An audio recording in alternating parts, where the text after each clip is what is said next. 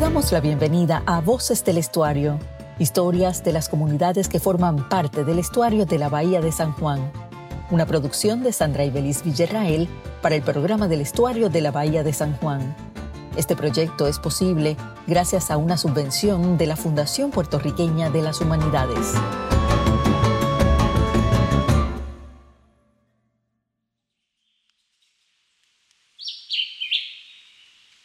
Los árboles de caimito abundaban en el barrio que lleva el nombre de su fruta.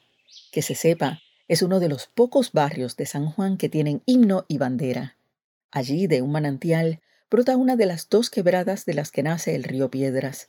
Sus aguas que desembocan en el estuario de la bahía de San Juan proveyeron alimento y recreación a la comunidad hace décadas. Los vecinos originales recuerdan los pasadías a orillas de lo que hoy conocen como la quebrada chiclana y los manjares silvestres y Delisa Román, viuda de Chiclana, comparte sus recuerdos. Aquello era más que una quebrada, un río.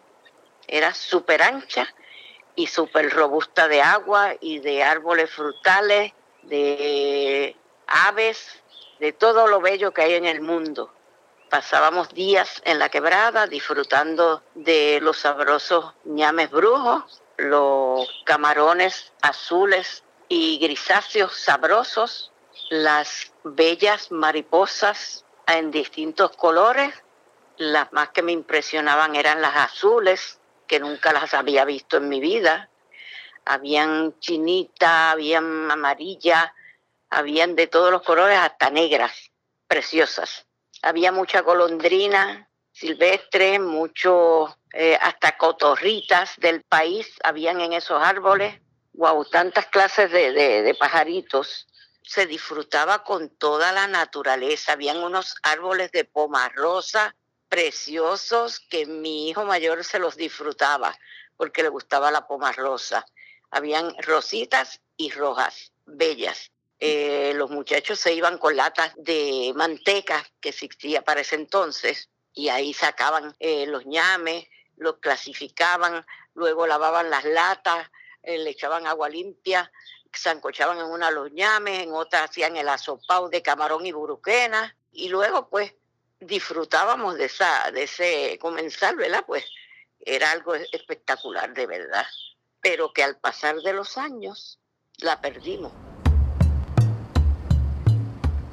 Juan Cruz creció en Caimito y luego de formar familia en Carolina regresó allí para procurarle a sus hijos una crianza en contacto con la naturaleza.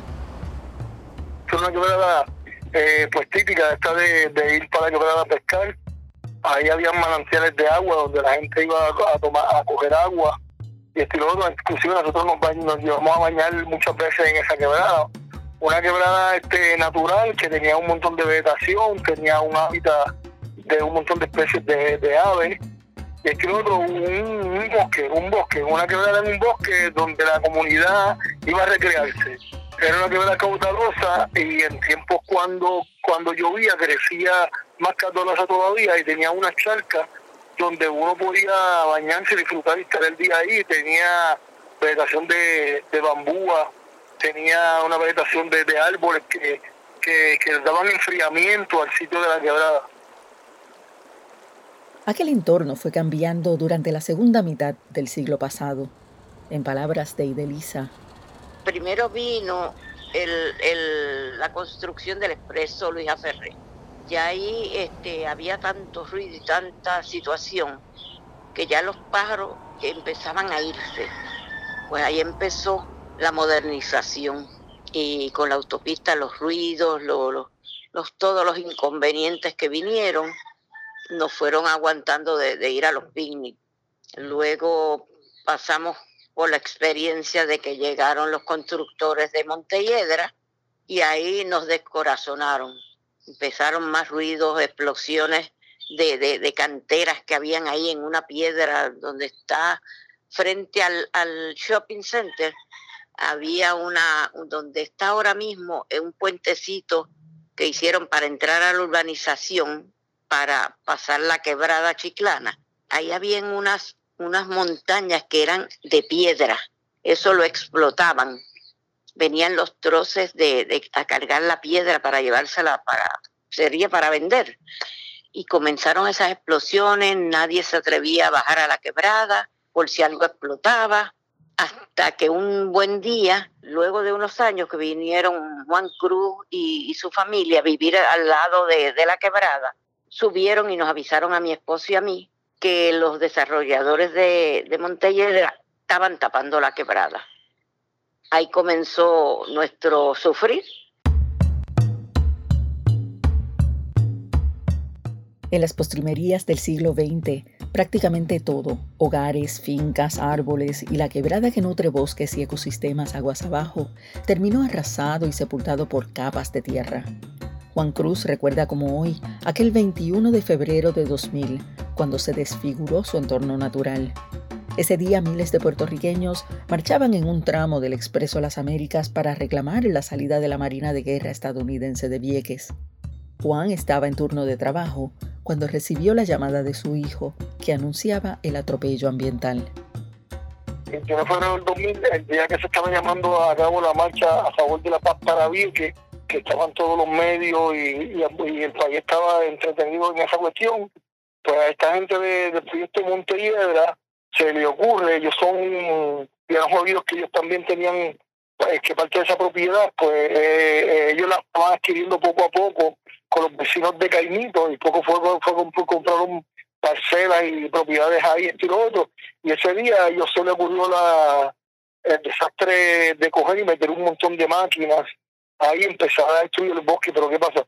Mi hijo, con una conciencia que había cogido ya ambiental, tenía 13 añitos, él me llamó donde yo estaba trabajando una tienda por departamento y me dijo, mira papi, eh, se metió un montón de máquinas acá en la quebrada y están tumbando, están rompiendo todo el bosque, están destruyendo todo lo que hay ahí, están cogiendo y están tapando la parte donde está la quebrada, están sacando las piedras grandes, las están echando en unos trozos, pero ¿cómo que están echando las piedras, piedras Sí, las piedras grandes de la quebrada se las están llevando en unos troces, las echan en unos troces y las sacan y empiezan a abrir camino en la quebrada. Entonces están instalando una malla verde, eh, pero como una malla, me sí, están instalando una malla verde.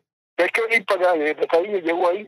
Cuando yo vine era una cosa, una, una, una, una, una, una cosa increíble. Esta gente cogieron y hicieron con todo el desprecio, cogieron y sacaron las piedras de la quebrada, metieron una felpa que lo que llaman ellos, llaman un drenaje francés. Después estudiamos con un drenaje francés, eso fue a unos tiempos de guerra en Francia, que las casas se inundaban y hacían una sangre metían piedra picada para que tuviera un drenaje, lo que llaman un drenaje. Ellos cogieron y hicieron eso aquí en esta quebrada, cogieron y sacaron las piedras naturales de la quebrada y en todo, según iba el cauce de la quebrada, ellos instalaron esa manta y encima de esa manta eh, pusieron piedras picadas. Y había alrededor de como 25 o 30 máquinas. Fue una cosa increíble. Ante la agresión, la naturaleza se resistía. Las aves intentaban defenderse y pese a las toneladas de tierra que se le depositó encima como parte del plan para aplanar colinas y cuenca, la quebrada chiclana se negó a morir. Y para nuestra sorpresa, eh, en esa área de, la quebrada eh, habitaban este, un montón de guaraguau y habían este, lo que llama el pitirre. Y los primeros que se lo digo a la gente, me da un sentimiento tremendo, los primeros que empezaron a defender su hábitat fueron los pitirres. Ellos entraban a picotear a los tipos de las táquiras.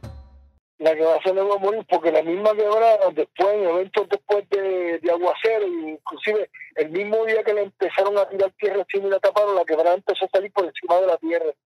Y empezaron a fluir los manantiales que ellos habían tapado, que nutrían la quebrada, empezaron a salir por encima de toda la capa de tierra que habían tirado como 10 pies de tierra encima.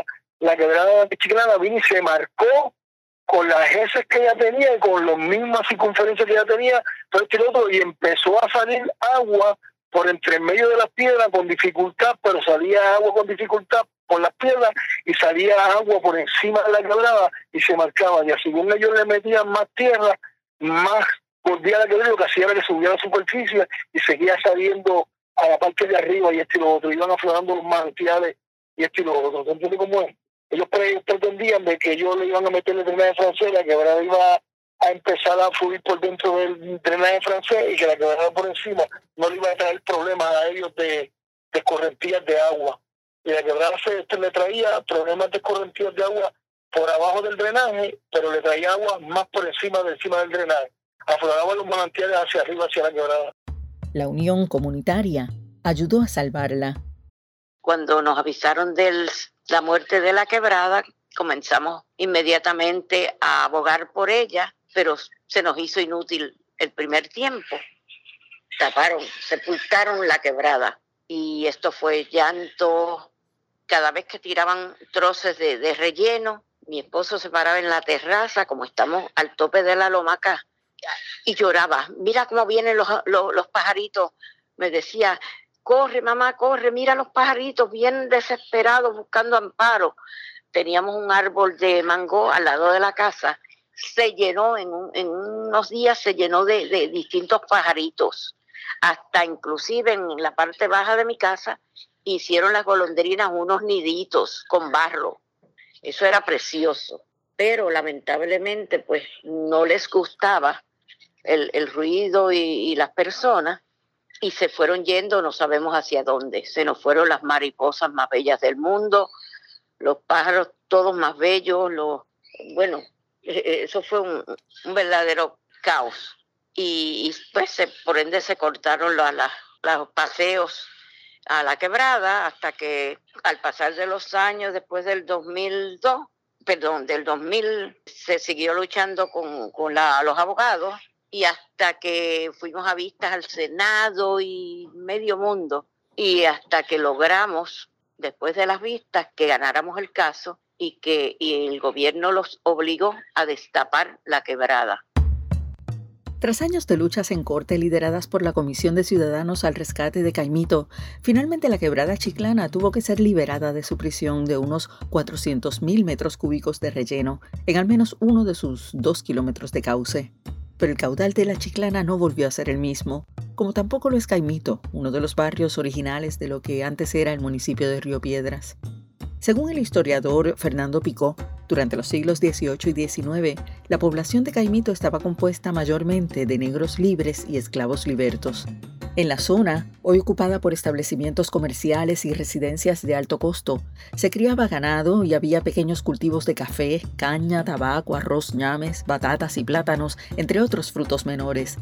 Según la Guía Ciudadana de Oportunidades Económicas para la Quebrada Chiclana, publicada por el Estuario en 2015, en Caimito se habían identificado unos 122 tipos de plantas y árboles y casi una treintena de especies de aves, nueve de ellas endémicas. En una investigación, el coordinador de calidad de agua y ciencia ciudadana del estuario, Harold Manrique Hernández, desglosa que de 564 árboles propuestos para plantarse como parte del plan de reforestación de la zona impactada, apenas medio centenar fue sembrado, seis de ellos por la comunidad. Una evaluación hecha por Manrique Hernández y otros tres científicos confirmó que ocho años después de la restauración de la quebrada, el plan de reforestación no había alcanzado los objetivos. No obstante, los resultados mostraron una recuperación natural favorable de la vegetación en áreas impactadas.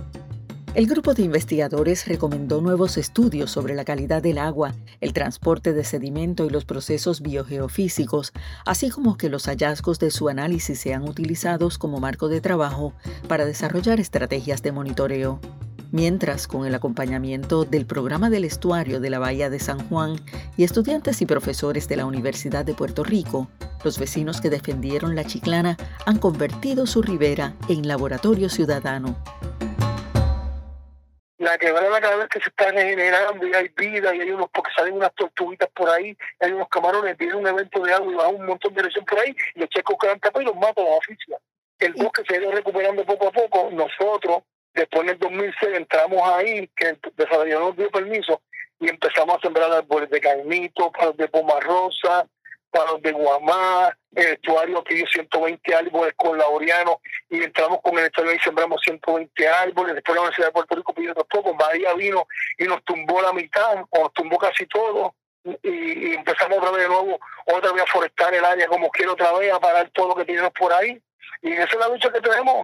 Yo tengo un pequeño huerto ahí en el, en el bosque, lo hice para enamorar a los muchachos que estaban cogiendo sus clases que no tenían dónde hacer las salas comunitarias para, para graduarse, vienen ahí al bosque y pueden sembrar lo que es yuca, en goma, patata, tenemos palitos de cacao, tenemos palitos de matitas, matas de yuca. Bueno, dos de mis sobrinos han hecho sus proyectos de su escuela fueron ahí. La Universidad de Puerto Rico actualmente mantiene sus estudiantes de ciencias ambientales siempre para monitorear agua y para coger clases de agua, viene el Parque Chiclana y el estuario monitorea las aguas y hace censo de aves aquí todo el tiempo, cada vez que hay censo de aves. Se ha convertido en un centro de investigación y de estudio, lo que fue un proyecto bien feo de, de perder casi la vida y, y nos quitó la paz de vivir, lo hemos convertido en un proyecto de, de, educación. Y mm. yo digo que tenemos que, que preservar los cuerpos de agua, porque si no preservamos los cuerpos de agua, no vamos a tener, un día vamos a tener que comer y no vamos a tener nada que beber. ¿Tú entiendes cómo es? Wow. Ahora mismo estoy interrumpiendo el, el recuento porque hay una flota de, de guacamayos pasando por aquí. Precioso. Este campo es divino. Esto es una bendición de Dios.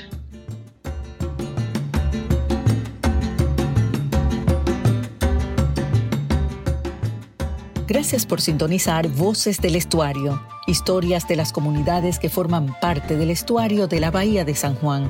Una producción de Sandra Ibeliz Villarrael para el programa del estuario de la Bahía de San Juan, gracias a una subvención de la Fundación Puertorriqueña de las Humanidades. Música, Pasillo Sonoro. Edición de sonido, Vladimir Pérez Carruccini. Dirección técnica, La Calle Loíza Inc. Producción general, Sandra Ibeliz Villarrael.